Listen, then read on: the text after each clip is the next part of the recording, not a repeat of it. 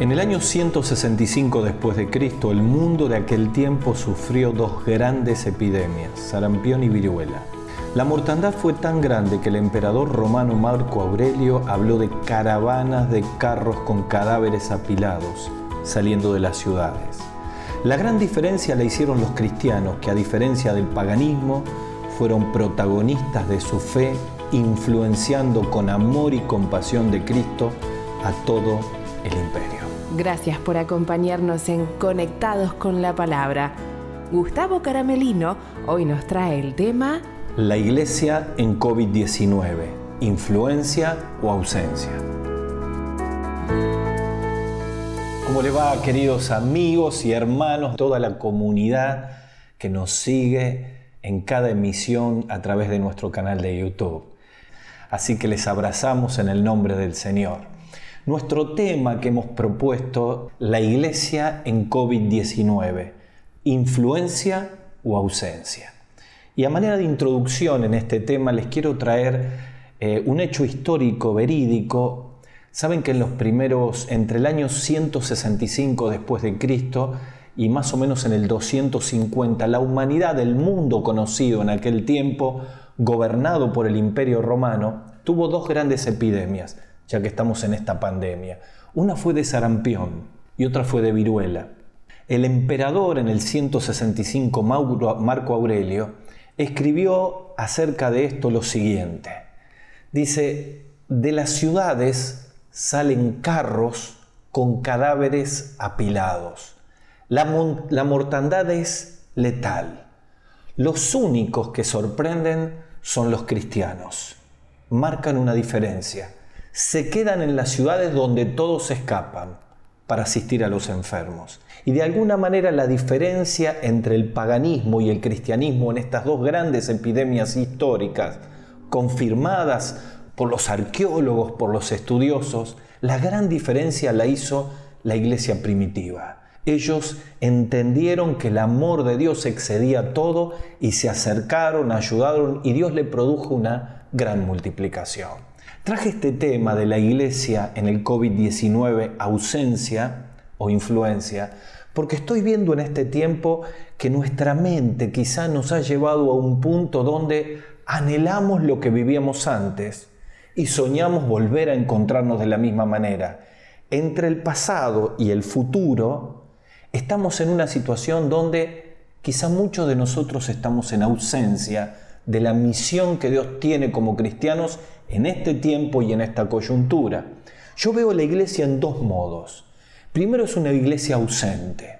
Personas que nos sentimos cómodos en casa, que participamos de esta bendición, de los encuentros digitales, que estamos a la expectativa de que nos ayuden, que alguien venga a nuestra puerta, nos pueda traer un bolsón de comida, darnos una mano, asistir a nuestros problemas. Pero nosotros no tenemos nada ni ningún tipo de protagonismo. La situación se ha vuelto cómoda y no podemos pensar en los que tenemos alrededor.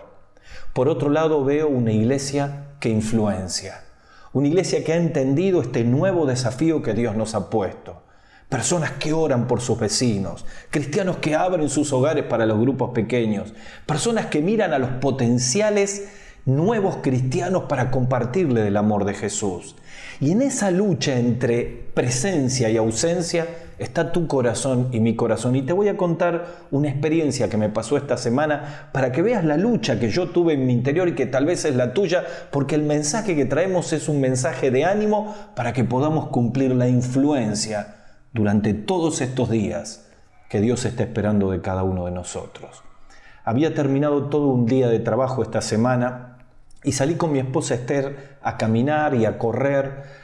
Eh, cuando ya era el anochecer, volvíamos con nuestro, eh, nuestra camioneta. Ya yo en mi mente pensaba llegar a casa, darme una ducha, sentarme a comer, estaba agotado de todo el día del trabajo y cuando estoy llegando recibo un llamado telefónico de mi hija y me dice, papá, hay un hombre internado en el Instituto del Diagnóstico, le van a hacer una intervención, su hija me llamó desesperadamente para que uno de los pastores vaya a orar, necesita escuchar de Cristo, le estamos hablando a ellos, podés ir, papá, yo en ese momento tuve una lucha interior, digo, voy mañana. Llego a casa y me quedo, tuve un día tan largo. Y otra voz que me decía, quizá no tenga otra oportunidad. Gracias al Señor fui hasta el instituto, intenté entrar, la guardia no me dejó entrar por el protocolo del coronavirus, no podía entrar. Así que me paré enfrente, extendí las manos, oré por el enfermo, clamé al Señor, le hicieron los estudios, los pasó. Fue de testimonio esa oración para su hija y está la puerta abierta para poder compartirles a Cristo. ¿Por qué les comparto este testimonio? Porque tiene que ver con lo que Dios está esperando de nosotros como iglesia en este COVID-16. El mismo Señor Jesucristo habló de la ausencia o de la influencia de los cristianos en el Sermón del Monte, en Mateo capítulo 5, versículos 13 al 16. Dice, ustedes son la sal de la tierra, pero si la sal se desvaneciere, ¿con qué será salada? No sirve más para nada, sino para ser echada afuera y hollada por los hombres. Ustedes son la luz del mundo. Una ciudad asentada sobre un monte no se puede esconder. Ni se enciende una luz y se pone debajo de un almud, sino sobre un candelero y alumbra a todos los que están en la casa. Y concluye, así alumbre vuestra luz delante de los hombres, para que vean vuestras buenas obras y glorifiquen a vuestro Padre que está en los cielos una sal que da sabor, y si no que es echado como resaca de camino, una luz que ilumina hacia todos, o se esconde y no puede iluminar, ausencia o influencia. Y yo les quiero llevar a un pasaje de la Escritura en Malaquías, el último profeta de los doce profetas menores, capítulo 3, versículos 16 al 18. Y aquí hay un marco muy marcado del pueblo de Dios donde hay un grupo de personas que están ausentes, viviendo una vida para sí, y hay un remanente fiel que tiene una influencia sobre los que tiene alrededor. Y quiero traerles tres secretos, tres motores que tienen que encenderse en nuestra vida para ser una iglesia de influencia. Vamos a Malaquías capítulo 3, versículos 16 al 18. Quiero decirles mientras buscamos Malaquías, mientras alguno de ustedes lo puede tener, que Malaquías es el último profeta de los doce profetas menores. Dios lo levantó en un momento muy particular. Para todos ustedes quiero decirles que habían pasado 100 años del momento en el cual los israelitas que habían estado 70 años cautivos habían podido volver a Jerusalén por orden del hombre más poderoso de aquel tiempo, Ciro, rey de Persia, y 50.000 valientes de la mano de Zorobabel y Josué regresaron a Jerusalén. Ya habían pasado 100 años de ese momento. Ya se había reconstruido el templo, por el liderazgo de estos dos hombres. Ya habían profetizado Zacarías y Ageo y despertado el espíritu para terminar la obra. Ya había venido la segunda oleada de Babilonia con Esdras y se había reconstituido todo el oficio y, y todos los cultos que hacían falta. Ya había vuelto Nehemías con el último grupo del Éxodo y había terminado de reconstruir el muro. Pero la mayoría de esos hombres habían muerto. Había surgido una nueva generación una nueva generación del pueblo de Dios que estaba con el corazón enfriado, que había perdido la pasión, que había dejado de tener el verdadero objetivo de ser el pueblo como antorcha hacia todas las naciones. Y Dios levanta a Zacarías en la última profecía porque luego de Zacarías pasarían 400 años de silencio, lo que se llama en la Biblia el periodo intertestamentario, hasta que Dios levantaría a Juan el Bautista en el Evangelio, aquel que prepararía el camino del Señor y del cual Zacarías habla en el capítulo 3, versículo 1. Y aquí hay dos remanentes, un grupo que está ausente y un grupo que tiene influencia. Y son una fotografía de nuestra iglesia, de nuestro cristianismo en este tiempo del COVID-19. Ausencia o influencia. Ahora sí, dice la Biblia, Malaquías capítulo 3, versículo 16, Vuestras palabras contra mí han sido violentas, dice el Señor. Y dijisteis, ¿en qué hemos hablado contra ti? Y habéis dicho, por demás es servir a Dios ¿Qué aprovecha que guardemos tu ley, que andemos en tus afligidos en tu presencia, oh Jehová de los ejércitos? Decimos pues ahora, bienaventurados son los soberbios, los que hacen impiedad. No son estos los que son prosperados, sino que tentaron a Dios y escaparon. Esta es la manera que habla todo un grupo de un pueblo que se había enfriado, que había perdido el protagonismo. Que se animara a cuestionar a Dios. De hecho, hay más de 23 preguntas en todo el libro de Malaquías. Dios utiliza las preguntas y respuestas para despertar la conciencia de este pueblo. Pero de pronto aparece otro remanente, versículo 16. Dice, entonces los que temían a Jehová hablaron cada uno a su compañero, y Jehová escuchó y oyó, y fue escrito en el libro de la memoria delante de él para los que temen a Jehová y para los que piensan en su nombre. En respuesta a ese remanente dice, y serán para mí especial tesoro. Ha dicho Jehová de los ejércitos, en el día en que yo actúe, los perdonaré como el hombre que perdona a su hijo y le sirve. Entonces volveréis y poder discernir la diferencia entre el justo y el malo, entre el que sirve a Dios y el que no le sirve. Esta nueva generación que se había enfriado cuestiona a Dios, le roba a Dios en sus ofrendas, decide no servir a Dios y entra en una ausencia y no cumple la misión de ser sal y luz.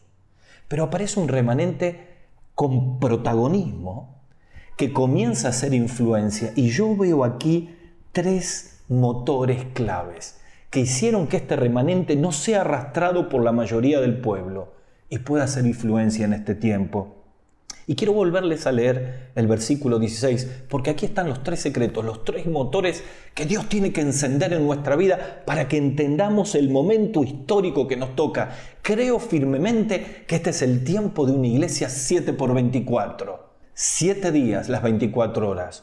Una iglesia que se vincula en el lugar donde trabaja, donde comercia, donde enseña, donde va a comprar al mercado. Una iglesia que ya no tiene templo, una iglesia que no tiene reuniones por todo este COVID-19, pero que comienza a influenciar en círculos todos los lugares y las personas que tiene alrededor. Esto ha sido un acto soberano de Dios para que como iglesia reaccionemos. Dice el versículo 16. Entonces los que temían al Señor hablaron cada uno con su compañero, y Jehová escuchó y oyó, y fue escrito en el libro de la memoria delante de él para los que temen a Jehová y para los que piensan en su nombre. Aquí hay tres palabras que nos hablan de los tres motores de influencia de este remanente y de nosotros como iglesia tenemos que encender por el poder del Espíritu Santo y la palabra para poder cumplir la misión que Dios quiere como iglesia en este COVID-19. El primer motor es temor de Dios. Es la influencia de lo que somos. En segundo lugar, pasión. Es la influencia de lo que amamos. En tercer lugar, compasión. Es la influencia de lo que hacemos. Temor, pasión y compasión. Tres motores que se tienen que encender en tu corazón y en el mío. La influencia de lo que somos, la influencia de lo que amamos y la influencia de lo que hacemos. Vamos en primer lugar, el temor de Dios la influencia de lo que somos. Dice de este remanente que eran los que temían a Jehová. ¿Saben que este versículo 16 comienza con la palabra entonces? En el original, esa palabra entonces es un puente para mostrar que lo que viene contrasta con lo anterior. Es decir, este remanente que decidió influenciar a sus compañeros era un remanente que temía a Dios, totalmente en contraposición con el otro grupo que se rebelaba a Dios, que le robaba a Dios y que vivía todo el tiempo cuestionando a Dios. ¿Sabes que este secreto de una actitud diferente estaba en el primer motor? Dice que estas personas temían a Dios. ¿Qué es el temor de Dios? ¿Por qué el temor de Dios es un motor para influenciar a otro? Porque realmente es la influencia de lo que somos. Temor de Dios no es terror de Dios. Temor de Dios tiene que ver con la seguridad que tengo de que Dios está en todos lados. Que ese Dios tres veces santo que me ama, que se acercó a mi vida, me ve en mi casa cuando estoy con mi esposa. ¿Cómo actúo con mis hijos? ¿De qué manera actúo frente a las demandas de Dios de la palabra? El temor de Dios hace que nuestra vida se pueda enfocar para que podamos sinceramente influenciar por lo que somos. Miren, el Señor, la Biblia habla muchísimo del concepto del temor de Dios. Por ejemplo, en el Salmo 34.9 dice, temed a Jehová vosotros sus santos, pues nada falta a los que le temen. Tiene una promesa para el temor de Dios. En el Salmo 112.1 dice, bienaventurado el hombre que teme al Señor y en sus mandamientos se deleita en gran manera. Si hay un contraste marcado entre el grupo ausente y el remanente presente, está en el temor de Dios. Saben que cuando uno habla de temor de Dios, habla del corazón de cada uno, de la influencia de lo que somos, de la medida en que permitimos que Dios vaya transformando nuestra vida, limpiando nuestros pecados, quitando nuestros resentimientos. Es un proceso que nos lleva toda la vida y del cual no tenemos que resistir como este grupo que resistía, sino tenemos que ser sensibles. Los que temían al Señor abrían su corazón a la transformación de Dios para que eso sea una influencia hacia otros. Mirá, Jesús lo explica en Lucas capítulo 6, versículo 45, también en el Sermón del Monte, él dice, el hombre bueno, del buen tesoro de su corazón, saca lo bueno, y el hombre malo, del mal tesoro de su corazón, saca lo malo, porque de la abundancia del corazón habla la boca. Mire, el temor primero nos purifica. Por eso Pablo en 2 Corintios capítulo 7, versículo 1 dice, así que teniendo tales promesas, limpiémonos de toda contaminación de carne y de espíritu, perfeccionando la santidad en el temor de Dios. ¿Por qué hablamos del temor como un motor de influencia? Porque es la influencia de lo que somos. Un cristiano con temor de Dios sabe que su vida habla más fuerte que las palabras. Miren, para que entendamos a dónde vamos. En un cumpleaños de cristianos, una de las personas invitó un matrimonio. Ella cristiana, él todavía no. Cuando llegó se fue presentando a unos, a otros, y él se fue dando cuenta que la gente era distinta. No decían malas palabras como sus otros amigos, trataban de ser amables con él, trataban de interesarse por su vida. Veía que manifestaban un amor distinto, una forma de ser distinto. Muchas de las conversaciones que tenían en ese cumpleaños él no las terminaba de entender. Pero la referencia de su esposa, ahora ganada para Cristo, a quien le discipulaba, fue esta. Él me dijo cuando se fue, mira, no entendí mucho de lo que esta gente hablaba, pero algo estoy seguro. Yo con esa gente voy a cualquier lado. Ellos tienen algo que yo no tengo. Luego de un tiempo, por el testimonio de muchos de ellos, aquel también pudo entregarse a Jesús como Salvador. Es la influencia de lo que somos. Es exactamente el contraste y la importancia que tiene todo esto. Miren, cuando hablamos de la influencia de lo que somos, tenemos que ir a casa el primer círculo donde en este COVID-19 tenemos que mostrar lo que somos. Yo le quiero hablar al corazón a los esposos. ¿Es probable que en este COVID-19 haya cosas que no nos perdonamos todavía? ¿Es probable que en esta pandemia que ya lleva casi tres meses guardamos resentimientos, raíces de amargura, no nos perdonamos y nuestros hijos alrededor lo ven? ¿Saben nuestra vida habla más fuerte que las palabras? Quiero hablarle a los hijos que tratan mal a sus padres, que son irrespetuosos, que están enojados, que no perdonan.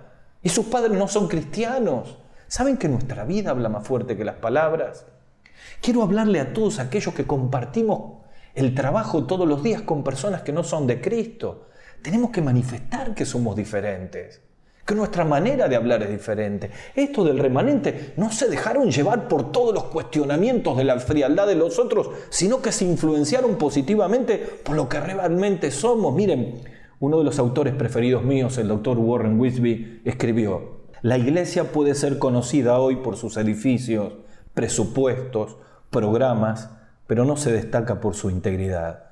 Cuando el cristiano falla en su compromiso de integridad, no solo sufre él mismo, sino la sociedad, que no puede ver a Jesús en él. Por eso hablamos de temor de Dios, como un motor para una iglesia de influencia. ¿Quieren ver una iglesia de influencia? Porque tenían temor de Dios y la influencia era lo que ellos eran. Miren, en Hechos capítulo 9, 31 dice, entonces las iglesias tenían paz por toda Judea, Galilea y Samaria, y eran edificadas andando en el temor del Señor y se acrecentaban fortalecidas por el Espíritu Santo. ¿Por qué se acrecentaban? ¿Por qué eran fortalecidas por el Espíritu Santo? Porque en su corazón había temor de Dios. Todo lo contraste de lo que dice el salmista, cuando veo la iniquidad del impío, digo a mi corazón, no hay temor de Dios delante de sus ojos. El temor a Dios motorizaba a la iglesia a amar a los perdidos, a ayudar a los que tenían necesidad, a mostrar que estaban dispuestos a perdonar, acercarse a que todos los líderes religiosos de aquel tiempo dejaban del costado. Miren, La falta de temor de Dios nos enfoca en nosotros mismos. La falta de temor de Dios nos conflictúa.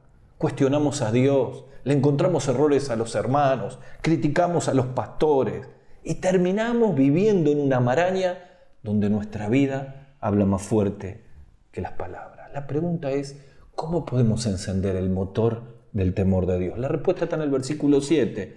Dice, volveos a mí y yo me volveré a vosotros. El temor de Dios reenfoca la vida. Quiero animarte en este momento a que si todavía no has podido experimentar el temor de Dios en tu vida, vuelvas al Señor. El temor está íntimamente relacionado con el conocimiento de Dios y le puedas bendecir en este momento. Primer motor que se enciende, el temor de Dios, la influencia de lo que somos. Y si esto nos lleva a pedir perdón a papá, a pedir perdón a mamá, a pedir perdón a mi esposo, a mi esposa, a pedirle perdón a Dios, yo te invito en el nombre del Señor que puedas experimentarlo. ¿Cuál es el segundo motor? La pasión. Dice los que piensan en su nombre. Esta es la influencia de lo que amamos. ¿Saben que esa frase, los que piensan en su nombre, se puede traducir del original? Los que ponen su corazón en Dios. ¿Qué es esto? Amar lo que Dios ama. Miren, las pasiones de la vida son determinantes. Por eso hablo del motor de la pasión, la influencia de lo que amamos. El motor de la pasión hace que nosotros amemos algo y nuestra vida se consuma en esto. El punto es cuando no amamos lo que Dios ama. En nuestro grupo pequeño que tuvimos esta semana empezamos a ver este material acerca de la salud espiritual. Y el primer punto era amar al Señor con todo el corazón, con toda la mente, con toda la fuerza y con toda el alma. Y la pregunta era, ¿por qué nos cuesta amar a Dios? Y es probablemente porque amamos otras cosas. El mismo Señor Jesucristo en Mateo capítulo 6, versículo 21, se lo voy a leer en la nueva traducción viviente, dice, almacena tus tesoros en el cielo, donde las polillas y el óxido no pueden destruir, y los ladrones no entran a robar. Donde esté tu, tu tesoro, allí estarán también los deseos de tu corazón. Es la influencia de lo que cada uno de nosotros amamos. Las pasiones no son malas, Dios es un Dios apasionado. El punto es que nos apasionemos por lo que apasiona a Dios. Miren, la pregunta es, ¿estamos amando lo que Dios ama? Miren, el problema es que el diablo, Satanás, ha tergiversado nuestras pasiones hacia pasiones que fueron redireccionadas en contra de la voluntad de Dios. Y entonces nos cuesta mucho amar lo que Dios ama. Por eso nos cuesta tanto ser protagonistas en este tiempo. Es la influencia de los que amamos. Porque cuando amamos lo que Dios ama, amamos a los perdidos. Oramos por nuestros vecinos. Pensamos en abrir nuestra casa, pero no si nos amamos a nosotros mismos, estamos como estos judíos en los cuales Dios les dice, ustedes me robaron en sus diezmos y ofrendas. ¿Cuál era el problema de ellos? Se habían quedado con lo que le correspondía a Dios. Y sabes, una forma de mostrar que amamos lo que Dios ama es ser fiel a nuestras ofrendas. Este COVID-19 ha puesto a prueba nuestra fidelidad en dar a Dios lo que es de Dios, porque no tenemos un templo donde pasan una bolsa y podemos echar las ofrendas. Y como las ofrendas son voluntarias, no obligatorias, salen de un corazón que ama a Dios y que está dispuesto cualquiera sea la necesidad para poder ayudar a otros. Yo celebro a todos los fieles que han sido en sus ofrendas, transfiriendo, llevando a la iglesia. Nunca la iglesia ayudó a tantas personas como ahora. Decenas y decenas y decenas de bolsones, comidas, ayudas, personas que van a ayudar una a otra. La iglesia se ha movilizado con los recursos de la generosidad de los hermanos y te animo que enciendas el motor de la pasión para amar lo que Dios ama. Algunas preguntas nos ayudan. ¿Cuáles son las pasiones principales de nuestro corazón? Conoce los deseos de Dios para tu vida. ¿Sabes qué importante es que entendamos que este remanente dice, pensaba en las cosas de Dios? Tenía su corazón atado al corazón de Dios. Una iglesia que influencia en este COVID-19 es una iglesia que ama lo que Dios ama. Por eso la pregunta que tenemos que hacernos es, si realmente nuestro corazón está latiendo con el corazón de Dios. Cuando estuve en la selva del Ecuador, allí conocí a un anciano, Daniel Roger. Fue un hombre que llegó muy joven al Ecuador, Vino con otra misión, pero Dios lo llevó a amar a todas las comunidades de la selva del Ecuador. Pude hablar con él ya grande.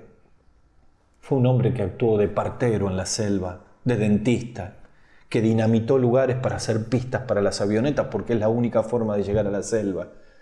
Y vi el corazón de un hombre que se humedece en sus ojos cuando habla de lo que Dios ama. Y fue un ejemplo de pasión. ¿Qué te apasiona en esta vida? Si Dios no te está apasionando, necesitas hoy un reencuentro con el Señor para amar a las personas como Dios las ama, para amar a la obra misionera como Dios la ama, para abrir tu casa para un grupo pequeño y poder mostrar que estás dispuesto a dar lo que tenés para Dios. Hablamos de el primer motor, temor de Dios, la influencia de lo que somos. Hablamos del segundo motor, pasión, la influencia de lo que amamos.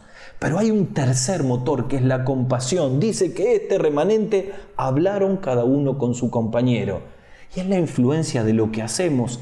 En este último contraste vemos un grupo que se encontraba en contra de Dios, que cuestionaba a Dios, que se rebelaba contra Dios, que le robaba a Dios y que influenciaba negativamente. Pero un remanente que dijo, yo no participo de esto. Yo no participo de las críticas. Yo no participo del negativismo. Yo estoy aquí para honrar a Dios. Y comenzaron a influenciar con sus hechos y sus palabras al que tenían alrededor, al círculo más cercano, y comenzaron a bendecirlo de una y otra manera, y entendieron que donde Dios le ponía era para influenciar a los que tenían más cerca. Estamos siendo sensibles a los vecinos que tenemos en el mismo barrio, es allí donde Dios nos lleva. Estamos sensibles a nuestro grupo pequeño y sus necesidades. ¿Sabes? Si no nos podemos orar por ellos a la mañana, no vamos a tener sensibilidad. Si toda la vida estamos pensando cuando nos vamos a volver a juntar en las reuniones, se nos pasa la oportunidad de influenciar a todas las personas. Y Dios nos pone delante aquellas personas que el Espíritu Santo ya está hablando. Miren, me pasó algo muy particular. Una querida hermana eh, estaba con el Señor en pleno devocional y sintió que Dios le llevaba a la necesidad de acercarse a sus vecinos. Y sintió que Dios le decía, anda a barrer la vereda. ¿Cómo si Dios se lo dijo? No tengo idea. Pero se fue a barrer la vereda. Estábamos en plena pandemia, así que no había nadie en la calle. Pero comenzó a barrer las hojas del otoño aquí en esta parte del continente, en Sudamérica y fue barriendo y barriendo, barriendo y barriendo. Y cuando ya le quedaba el último metro cuadrado, por momentos pensaba, Señor, y ahora aparece su vecina, que se pone a barrer también. Y sonrió y dijo, es ella. Así que comenzó a hablarle del Señor. La invitó a su casa. Vinieron con su esposo con su Biblia de la parroquia. Comenzaron a hablar de Cristo. Le compartió el Evangelio. Le dio la luz de la palabra de Dios y quedaron para encontrarse. ¿Cuál fue el secreto de esa mujer? Tuvo compasión. Dios prendió ese motor y fue influencia porque fue sensible a la obra del Espíritu Santo. Yo quiero terminar este mensaje de una iglesia ausente una iglesia que influye con la conclusión. Dios dice, ustedes serán mi especial tesoro. ¿Sabes que la palabra tesoro ahí es joya?